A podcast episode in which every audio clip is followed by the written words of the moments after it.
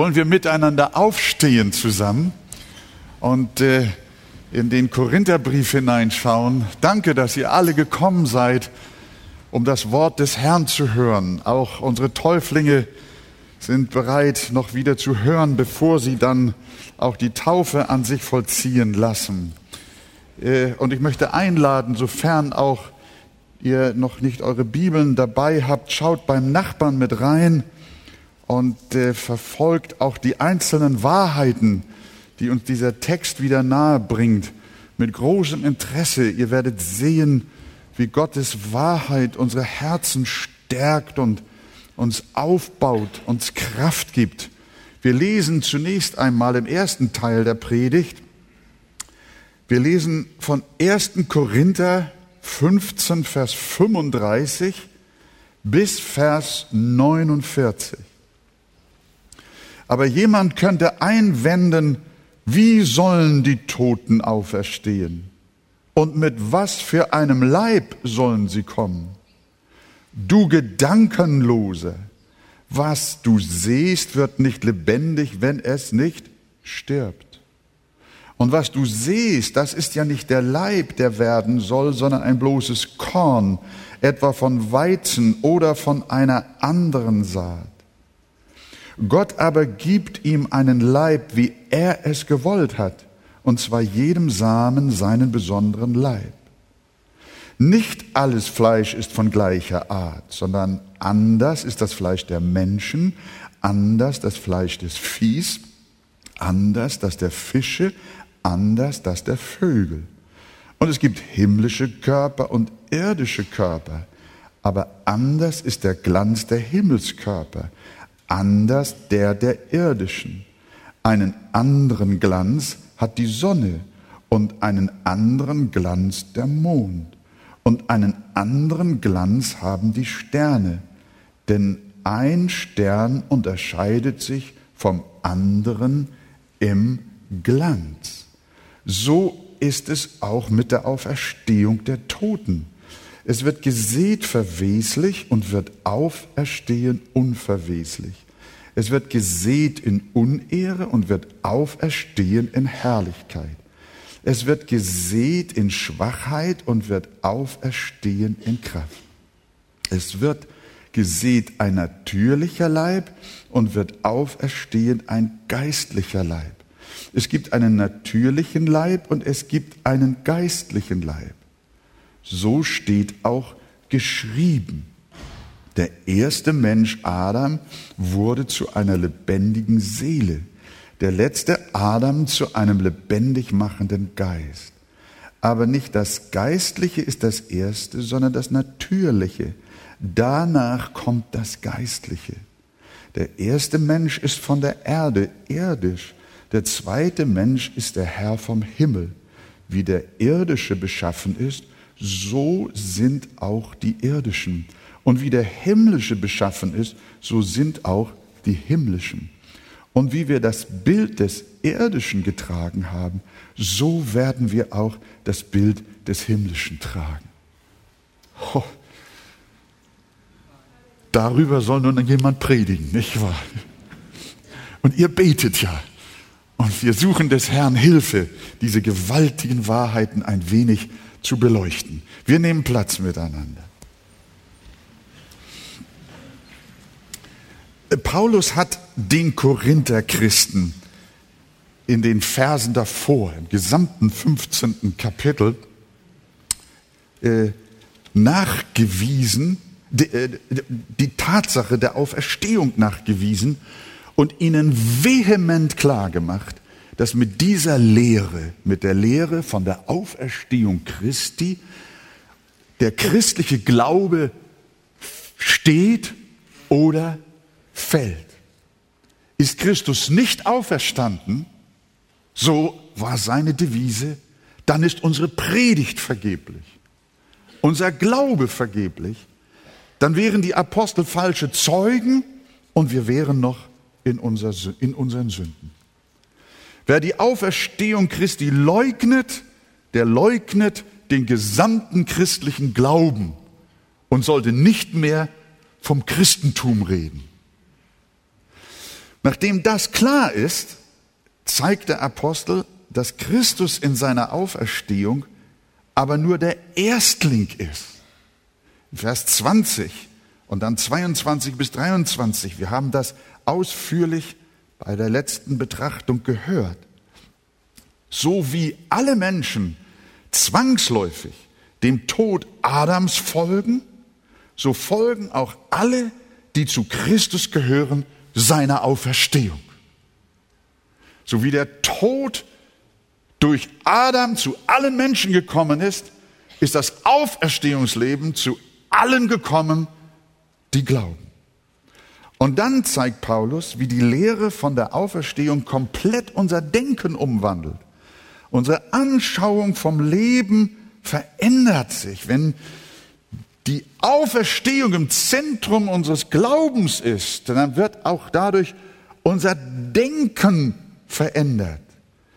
Und wir reden dann nicht mehr, lasst uns essen und trinken, denn morgen sind wir tot, sondern wir leben auf ein herrliches Ziel hin, das hier und heute schon unseren Lebenswandel bestimmt. Und nachdem er das alles erläutert hat, behandelt er weiter das Thema der Auferweckung und kommt jetzt in unsere Verse rein. Bevor wir aber seine Spur noch weiter verfolgen, was mit den Seelen, wollen wir vorweg noch die Frage erörtern, was denn mit den Seelen der Kinder Gottes geschieht. Das erwähnt Paulus hier im ganzen Kapitel 15 nicht. Das musste er auch nicht. Denn dass die Seelen gläubig Verstorbene im Augenblick des Todes direkt zu Christus gehen, war nicht, was die Korinther in Frage gestellt haben. Ihre Frage betraf, werden denn die Leiber der im Glauben verstorbenen Menschen wirklich auferstehen? Und das bezweifelten sie. Aber auch heute wissen wir, dass viel Unklarheit besteht. Und deshalb ein kurzer Exkurs. Wenn ein Gotteskind stirbt, löst sich die Seele von ihrem Leib. Sie zieht aus ihm aus, wie ein Einwohner aus seinem Haus, und sie geht in die unmittelbare Gegenwart Gottes. Und darum schreibt Paulus im zweiten Brief an die Korinther Kapitel 5, Vers 8, wir haben viel mehr Lust, was denn? Den Leib zu verlassen und daheim zu sein bei dem Herrn. Deutlicher kann man es ja nicht sagen. Wir verlassen den Leib und sind daheim beim Herrn. Die Bibel vertritt keine Lehre vom sogenannten Seelenschlaf. Im Gegenteil, die Seelen daheimgegangenen sind hellwach. Wenn Paulus sagt, mich verlangt danach aufzubrechen und bei Christus zu sein, meint er nicht so schnell wie möglich in eine jahrhundertelange Bewusstlosigkeit fallen zu wollen. Sowas nennt man dann nicht aufbrechen. Er möchte aufbrechen und das klingt nicht nach schlafen wollen, sondern er will die Gegenwart Christi genießen, dass die heimgegangenen Heiligen volles Bewusstsein haben, zeigt uns, zeigen uns manche Beispiele in der Schrift, zum Beispiel auf dem Berg der Verklärung. Wer ist denn da gekommen? Mose und Elia, haben sie da einen Seelenschlaf gehabt über Jahrhunderte und Jahrtausende? Nein, sie waren da. Sie lebten, sie waren lebendig. Und sie erschienen den Jüngern. Die Offenbarung zeigt, wie die selig Verstorbenen vor dem Thron Gottes sind und mit lauter Stimme rufen. Wie lange, o oh Herr, du Heiliger und Wahrhaftiger, richtest du nicht und rächst nicht, rächst nicht unser Blut an denen, die auf der Erde wohnen. Die beten im Himmel. Da ist Aktivität im Himmel und nicht Schlaferei. In Kapitel 7 lesen wir 9, Vers 10. Aus allen Nationen und Stämmen und Völkern und sprachen, die standen vor dem Thron und vor dem Lamm und sie riefen mit lauter Stimme und sprachen, das Heil ist bei unserem Gott, der auf dem Thron sitzt und bei dem Lamm. Oh, da ist also Leben und nicht Bewusstlosigkeit. Schon im Buch der Prediger wird uns das klar gemacht. Denn der Staub muss wieder zur Erde kommen, wie er gewesen ist. Und der Geist wieder zu Gott, der ihn gegeben hat. Das ist die Lehre der Heiligen Schrift. Dass die Seele nicht stirbt, beziehungsweise schläft, nicht schläft, das war den Korinthern klar. Damit hatten sie kein Problem. Ihre Zweifel bezogen sich auf den Leib. Und deshalb fängt Paulus in unserem ersten Vers 35 mit der Frage an, die die Korinther stellten, wie sollen die Toten auferstehen? Und mit was für einem Leib sollen sie kommen? Paulus gibt ihnen eine barsche Antwort. Du Gedankenloser, sagt er. Nicht ihr, sondern du. Er wird ganz direkt. Was du siehst, wird nicht lebendig, wenn es nicht stirbt. Was er sagen wollte ist, wenn ihr lieben Korinther nachdenken würdet, nur ein wenig, ihr eure Vernunft einschalten würdet, dann würdet ihr nicht zweifeln, sondern die Auferstehung eures Leibes mit Freuden erwarten.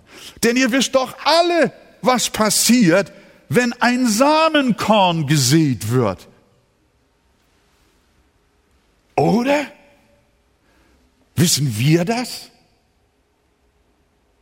Meine Frau ging manchmal mit unseren ganz kleinen Enkelkindern in ihren kleinen Hobbygarten und hat ihnen gezeigt, was aus Samen geworden ist, was man pflücken kann.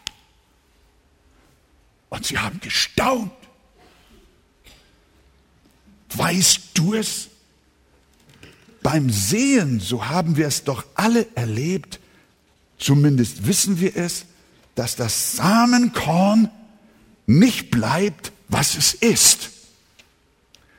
Es muss als Samenkorn enden und sterben, damit etwas Neues, nämlich eine anders gestaltete Pflanze oder Frucht daraus wird.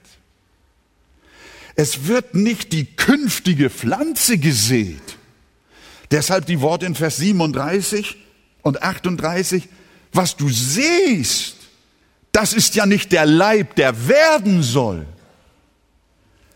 sondern das ist ein bloßes Korn, etwa vom Weizen oder von einer anderen Saat, sagt Paulus. Und was passiert dann, wenn das bloße Korn in die Erde gekommen ist? Was passiert? Dann geschieht ein Wunder. Dann entsteht aus der Verwesung des Samenkorns ein neuer, lebendiger Leib. Weshalb Paulus fortfährt in Vers 38 und sagt, schaut mal, ihr habt die Bibel auf dem Schoß. Gott aber gibt dem abgestorbenen Samenkorn einen Leib, wie er es gewollt hat. Und zwar jedem Samen seinen besonderen Leib. Das ist wie in der Schule. Fängt ganz einfach an, ihm das zu erklären. So funktioniert das Wunder der Schöpfung. Und so funktioniert in noch herrlicherer Weise das Wunder der Auferstehung. Wo liegt das Problem? Wenn du die erstaunlichen Vorgänge von Sterben und Auferstehen in der Pflanzenwelt glauben kannst, warum dann nicht die Auferstehung unseres Leibes, du Gedankenloser? Und dann kommt Paulus ins Schwärmen über die unglaubliche Vielfalt der Körper, die Gott geschaffen hat. 39 bis 41. Nicht alles Fleisch oder nicht jeder Körper ist von gleicher Art, sondern anders ist das Fleisch der Menschen, anders das Fleisch des Viehs, anders das der Fische, anders das der Vögel. Paulus will uns mit dieser üppigen Beschreibung an etwas erinnern. Denkt einmal darüber nach, welche herrlichen Körper Gott auf der Erde geschaffen hat. Die Schöpfung um uns herum zeigt einen unfassbar großen Reichtum, eine ungeheure Mannigfaltigkeit der Gestaltung. Das aber nicht nur auf der Erde, sondern auch in der himmlischen Welt und im ganzen Universum ist eine Fülle von Formen und von Körpern und er fährt fort in 40 bis 41. Und es gibt himmlische Körper und irdische Körper. Anders ist der Glanz der Himmelskörper, anders der irdischen. Einen anderen Glanz hat die Sonne, einen anderen Glanz der Mond und einen anderen Glanz haben die Sterne. Denn ein Stern unterscheidet sich vom anderen im Glanz. Und dann kommt der Satz Vers 42. So ist es auch mit der Auferstehung der Toten. So wie wir die endlosen Erschaffungswunder in Gottes herrlicher Kreatur sehen, so werden wir sie auch in der Erschaffung unseres neuen Leibes sehen.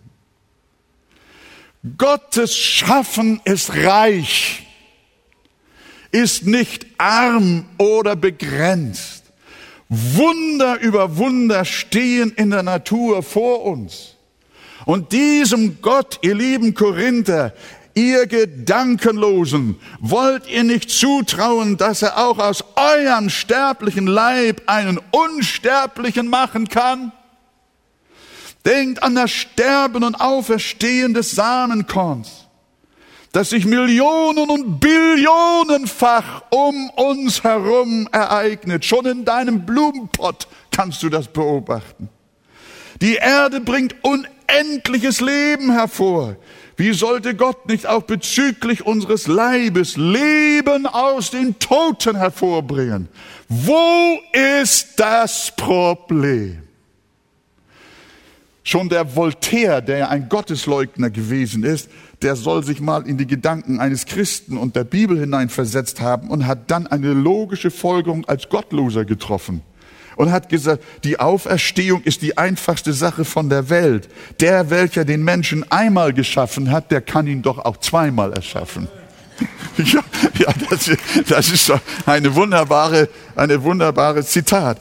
So, also, und wir sehen, und das Schöne ist ja, wir sehen das ja doch auch an dem Leib Christi, wie das passiert.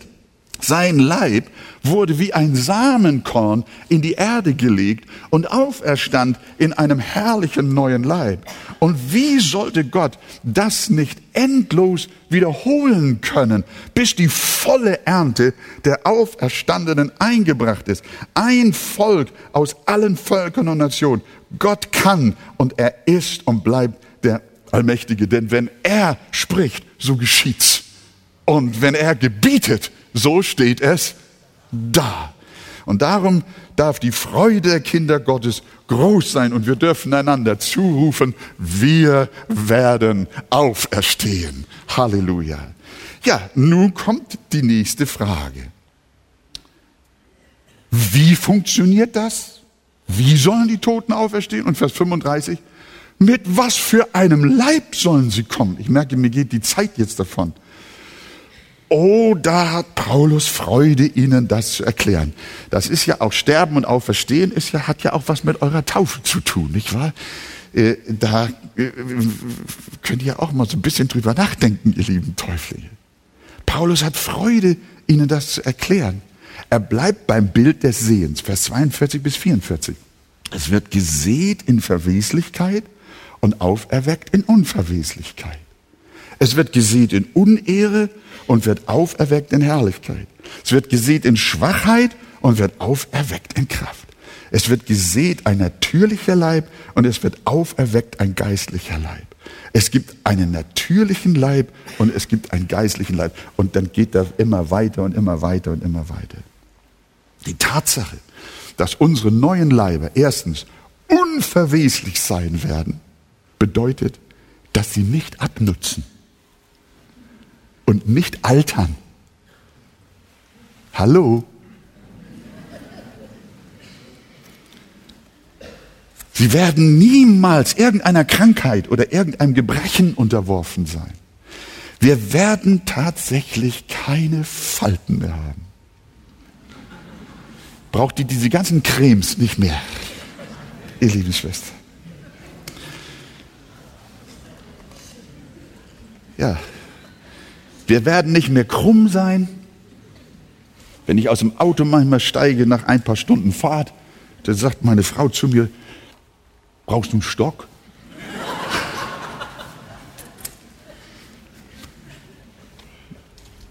Ja, mit ihr ist es aber auch nicht anders.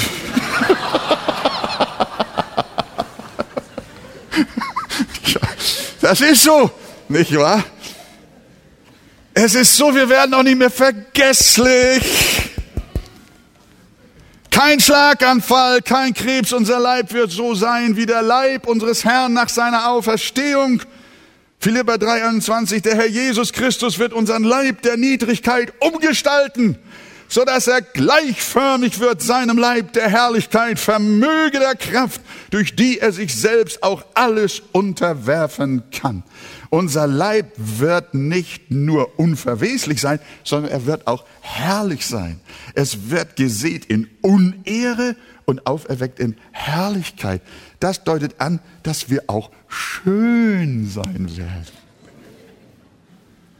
Unsere Körper werden nicht mehr unattraktiv oder hässlich sein, so mit, mit Hakennase oder so. Oder abstehenden Ohren. Oder mit O-Beinen oder mit Hängebäuchen oder anderen Verunstaltungen. Nein, ihr Lieben, der Begriff Herrlichkeit liegt auch nahe, dass wir strahlen werden, dass ein Glanz auf uns liegt. Die Bibel sagt, dann werden die Gerechten leuchten wie die Sonne in ihres Vaters Reich. Daniel sagt schon, die Lehrer aber werden leuchten wie des Himmels Glanz. Und die, so viele zur Gerechtigkeit werden, werden leuchten wie die Sterne immer und ewiglich. Oh, heute versuchen wir alles mit Klamotten aufzumotzen, nicht wahr? Aber ich kann euch sagen, es wird ein Leuchten sein, ein Strahlen, eine Herrlichkeit wird sein an den Leibern der Auferstehung. Als Jesus auferstanden war, war ein Glanz über seinem Leben. Was deswegen, die, äh, wir werden Christi Auferstehungsleib gleich sein und ein Lichtglanz göttlicher Vollkommenheit wird uns eigen sein. Und dann heißt es noch, es wird gesät in Schwachheit und wird auferweckt in Kraft als Christian noch ein Teenager war, dann bin ich mit ihm öfter zum Tennisspielen gegangen. Und ich habe ihm immer, zack. Und der Kleine, der kam doch mit dem stämmigen Vater nicht mit. Und dann habe ich immer gedacht, mach nicht so doll, damit er eine Chance hat.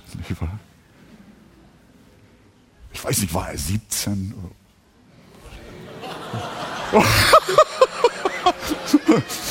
Ja, denn äh, sieben, nein, er sagt sieben, nein, nein, nein, nein, nein, nein. Aber ich werde es nie vergessen, gar nicht weit von hier. Dann habe ich einen Aufschlag gemacht und er parierte.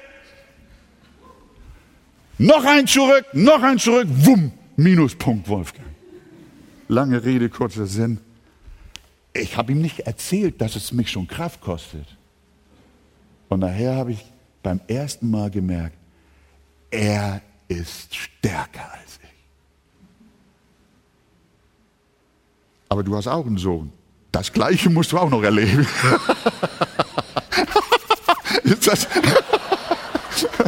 das, das ist doch schön, ihr Lieben, nicht wahr? Ich freue mich so darüber. Einerseits, wir, unsere Kraft nimmt ab, wir werden schwach und elend. Aber der neue Leib, Christian, da spielen wir Tennis, nicht wahr? Ich sage euch, es wird eine Freude sein, so zu sehen, wie wir nicht müde werden, sondern wie wir stark sein werden. Unser Leib wird nicht mal müde. Er braucht nicht mehr schlafen. Im Himmel gibt's auch keine Betten mehr, was manche ja bedauern. Aber ihr was kein Auge gesehen hat und kein Ohr gehört hat und keines Menschen Herz gekommen ist, was Gott bereitet hat, denen, die ihn lieben, ihr Lieben. Ich muss leider diesen Punkt beenden und euch bitten aufzustehen. Aber darüber, Paulus hat jetzt mehrere Verse noch und man müsste das im Einzelnen erörtern. Aber wir gehen jetzt weiter. Und wir lesen 1. Korinther 15, 50 bis 58. Das aber sage ich, Brüder, dass Fleisch und Blut das Reich Gottes nicht erben können. Auch erbt das Verwesliche nicht die Unverweslichkeit. Siehe, ich sage euch ein Geheimnis. Wir werden nicht alle entschlafen, wir werden aber alle verwandelt werden. Plötzlich in einem Augenblick zur Zeit der letzten Posaune. Denn die Posaune wird erschallen und die Toten werden auferstehen, unverweslich, und wir werden verwandelt werden. Ich muss euch sagen, mir kommen die Tränen, wenn ich das lese. Denn dieses Verwesliche muss Unverweslichkeit anziehen und dieses Sterbliche muss Unsterblichkeit anziehen. Wenn aber dieses Verwesliche Unverweslichkeit anziehen und dieses Sterbliche Unsterblichkeit anziehen wird, dann wird das Wort erfüllt werden, das geschrieben steht. Tod, der Tod ist verschlungen in den Sieg. Tod, wo ist dein Stachel? Totenreich, wo ist dein Sieg? Der Stachel des Todes aber ist die Sünde. Die Kraft der Sünde aber ist das Gesetz. Gott aber sei Dank, der uns den Sieg gibt durch unseren Herrn Jesus Christus. Darum, meine geliebten Brüder, seid fest, unerschütterlich. Nimmt immer zu in dem Werk des Herrn, weil ihr wisst, dass eure Arbeit nicht vergeblich ist in dem Herrn. Lasst uns noch mal Platz nehmen. Wir haben schon gelernt, dass die Korinther gemäß ihrer griechischen Philosophie glaubten, dass der Leib etwas Schlechtes und Böses sei und deshalb für das Evangelium keine Bedeutung habe und deshalb auch nicht auferstehen würde. Aber Paulus muss sie hier und deshalb ja das ganze lange 15. Korinther-Kapitel richtig unterweisen. Denn das Evangelium ist nicht leibfeindlich. Im Gegenteil. Gott sieht den Leib des Menschen als seinen vollen Bestandteil, der genauso wie die Seele aufgrund der Sünde erlösungsbedürftig ist. Jesus hat am Kreuz nicht nur die Seele beziehungsweise den Geist erlöst, sondern auch den Leib, also den ganzen Menschen, den inneren und den äußeren. Und darum schreibt Paulus in Römer 8, Vers 23, wir erwarten auch die Erlösung unseres Leibes. Gott hat es in seiner Souveränität so vorgesehen, dass die Seele schon bei unserem Sterben frei wird für die Herrlichkeit bei Gott. Während der Leib warten muss, bis Jesus wiederkommt. Aber auch der Leib wird die volle Frucht der Erlösung eines Tages empfangen die Frucht der Erlösung, die Jesus am Kreuz erworben hat.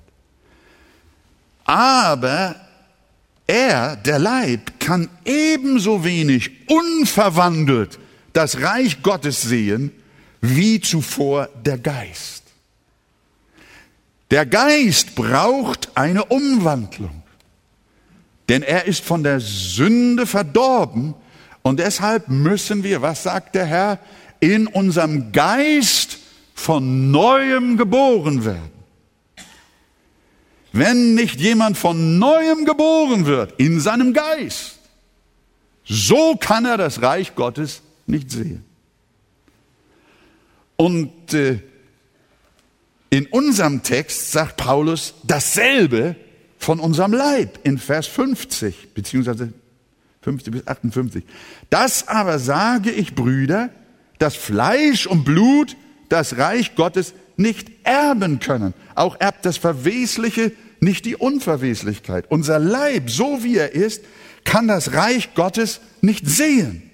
Wiewohl Gott ihn wunderbar und gut gemacht hat, wurde er durch Adam von der Sünde verdorben und untauglich für das ewige Leben. Und darum muss auch der Leib, ebenso wie der Geist, neu werden und für eine unsterbliche Existenz präpariert werden. Und deswegen sagt Paulus, ich schreibe euch ein Geheimnis in den folgenden Versen. Wir werden zwar nicht alle entschlafen, wir werden aber alle verwandelt werden. Plötzlich in einem Augenblick zur Zeit der letzten Posaune, denn die Posaune wird erschallen und die Toten werden auferweckt werden, unverweslich und wir werden verwandelt werden. Denn dieses Verwesliche muss Unverweslichkeit anziehen und dieses Sterbliche muss Unsterblichkeit anziehen. Wenn Jesus wiederkommt, Freunde, wenn Jesus wiederkommt, wird eine mächtige himmlische Posaune erschallen.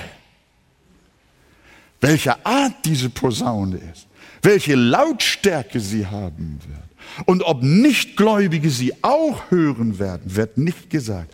Aber es wird ein gewaltiges Signal geben. Paulus sagt wörtlich, die Posaune wird erschallen. Erschallen, mein lieber Mann. Und die Toten, die zu Christus gehören, werden plötzlich, plötzlich, in einem Augenblick, wie lange dauert das, bis ich mein Augenlid auf, nieder und aufgeschlagen habe? Auf Anhieb werden Millionen gesunde, kraftvolle, unsterbliche Leiber aus der Erde und aus den Meeren hervorkommen. Menschliche Leiber voller Herrlichkeit und voller Glanz. Und was wir mit denen zur Zeit, was wird mit den zur Zeit noch lebenden Gotteskindern geschehen? Paulus schreibt, sie werden nicht sterben. Da muss nicht noch eine Schnellbeerdigung gemacht werden, damit ihre Leiber auch aus den Toten kommen. Sondern sie werden alle leibhaftig, lebend verwandelt werden.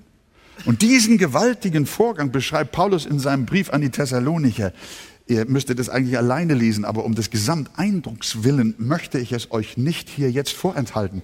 Denn das sagen wir euch in einem Wort des Herrn. Wir, die wir leben und bis zur Wiederkunft des Herrn übrig bleiben, werden den Entschlafenen nicht zuvorkommen.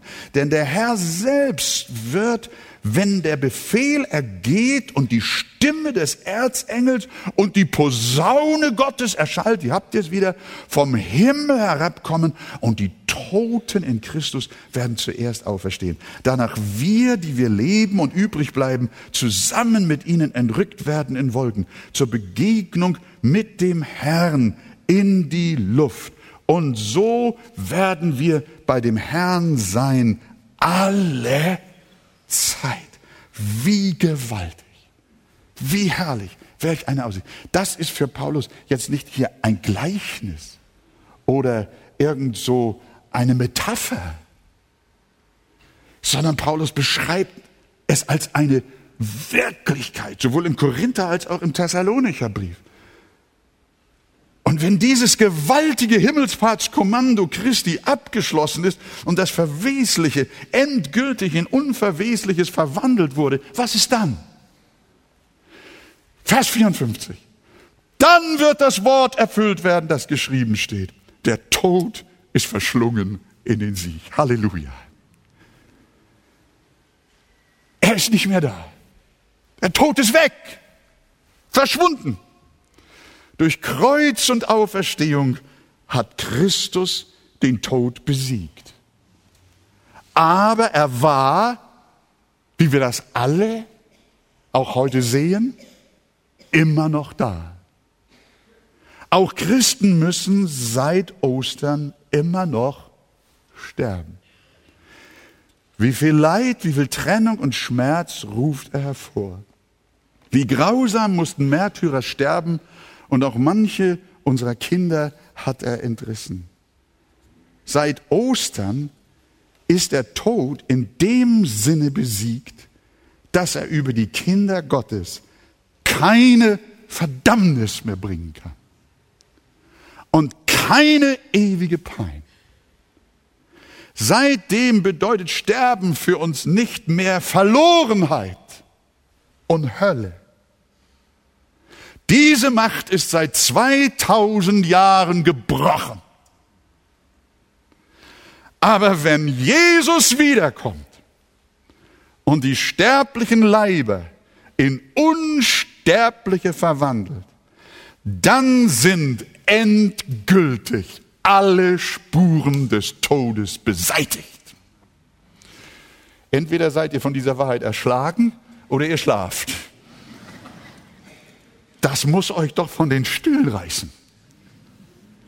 Eine solche gewaltige Wahrheit. Dann ist der Tod für immer verschlungen, sagt der Apostel. Er zitiert das Wort aus Jesaja 25, Vers 8. Er wird den Tod auf ewig verschlingen, steht schon dort bei dem alten Propheten. Und Gott, der Herr, wird die Tränen abwischen von jedem Angesicht und die Schmach seines Volkes hinwegnehmen von der ganzen Erde. Ja, der Herr hat es gesprochen. Darauf bezieht Paulus sich hier am Ende des ersten Korintherbriefes 15. Der Tod ist für immer verschlungen, verschluckt. Es gibt ihn nicht mehr. Keine Sterbebetten mehr, keine Toten, keine Begräbnisse, keine Friedhöfe, keine Begräbnisse mehr, äh, keine Tränen mehr. Leben ohne Ende, Leben im Überfluss. Von der ganzen Erde wird der Tod verschwinden. Aber der Triumph des Paulus hört noch nicht auf, sondern er setzt dann weiter im nächsten Vers, Tod! Wo ist jetzt dein Stachel? Tod! Wo ist dein Sieg? Auch hier zitiert Paulus wieder das Alte Testament nach dem Propheten Hosea 13, Vers 14. Ich will sie erlösen aus der Gewalt des Totenreichs vom Tod will ich sie loskaufen. Tod, wo ist dein Verderben? Totenreich, wo ist dein Sieg? Hat schon Hosea ausgerufen. Und Paulus nimmt diese Worte und sagt, hier ist es. So muss es heißen, wenn Christus kommt und die Toten in ihm auferweckt werden und ihre Leiber verwandelt werden aus Staub in Herrlichkeit aus Verweslichkeit in Unverweslichkeit, aus Unehre in Ehre, aus Schwachheit in Kraft, dann ist der Tod verschlungen in den Sieg. Und ihr Lieben, der Tod wollte uns schaden. Er hat uns alles genommen, was uns lieb war. Aber wir werden es tausendmal wieder empfangen. Er hat uns unsere Lieben genommen, aber wir werden sie wiedersehen. Tod, wo ist dein Stachel? Er hat uns einen Herzinfarkt versetzt. Er hat uns Krebs verpasst und, und unsere Gesundheit geraubt. Aber wir werden mehr als das wiederbekommen. Ein ewiges Leben und eine ewige Gesundheit. Tod, wo ist dein Sieg? Der Tod war die Strafe für unsere Sünde, aber Jesus hat sie getragen. Tod, wo ist dein Stachel? Tod, wo ist dein Sieg? Offenbarung 23, 21, Vers 3. Gott selbst wird bei ihnen sein. Und ihr Gott seid. Er wird abwischen alle Tränen von ihren Augen. Und der Tod wird nicht mehr sein. Weder Leid noch Geschrei noch Schmerz wird mehr sein. Denn das Erste ist vergangen. Wenn Jesus wiederkommt und die Toten in Christus auferstehen, dann ist diese Weltzeit vergangen. Und Gott wird einen neuen Himmel und eine neue Erde schaffen Und wir werden Leibe haben, die für diese Welt bereitet sein werden. Gepriesen sei sein Name. Ich möchte an dieser Stelle allerdings auch vielleicht noch eine Minute nehmen für die Frage, was passiert denn mit den ungläubig Verstorbenen? Was passiert denn mit den Feinden Gottes, die in den Gräbern sind? Die Bibel sagt ganz klar, auch sie werden auferstehen. Aber auferstehen zum Gericht. Und deswegen sagt die Offenbarung, selig ist, wer Teil hat an der ersten Auferstehung, von der Paulus hier die ganze lange Zeit geschrieben hat. Weht denen, die teilhaben am zweiten Tod. Mein Freund, das muss auch noch gesagt sein.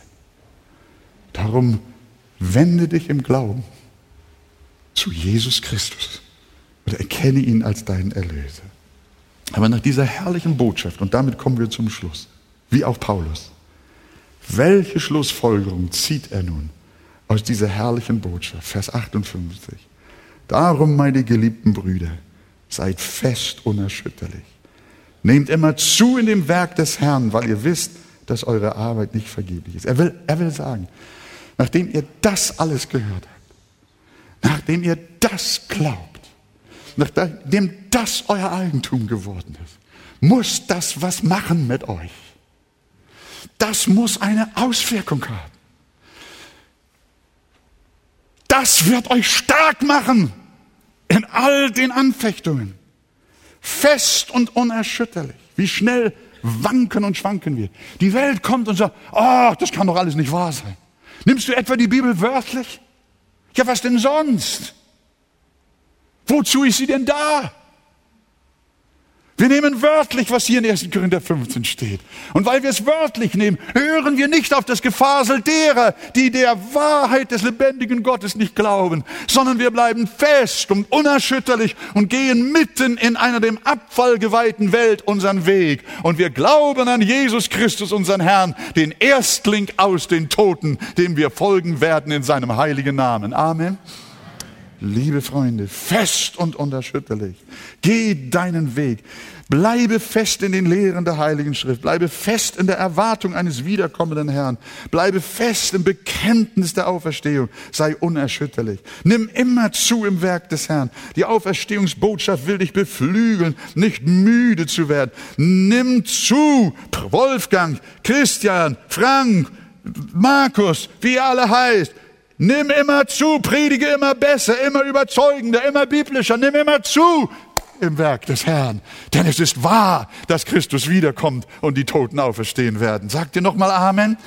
Ihr dürft gleich das letzte Amen sagen, aber ihr Lieben, ich bin in meinem Herzen tief bewegt. Ich möchte euch allen sagen, diene den Kindern in deiner Familie, in der Sonntagsschule mit noch besserer Vorbereitung, mit noch mehr Liebe, mit noch mehr Hingabe. Singe im Chor mit noch mehr Freude. Lerne die Texte noch besser auswendig und singe auch, wenn du willst, noch lauter.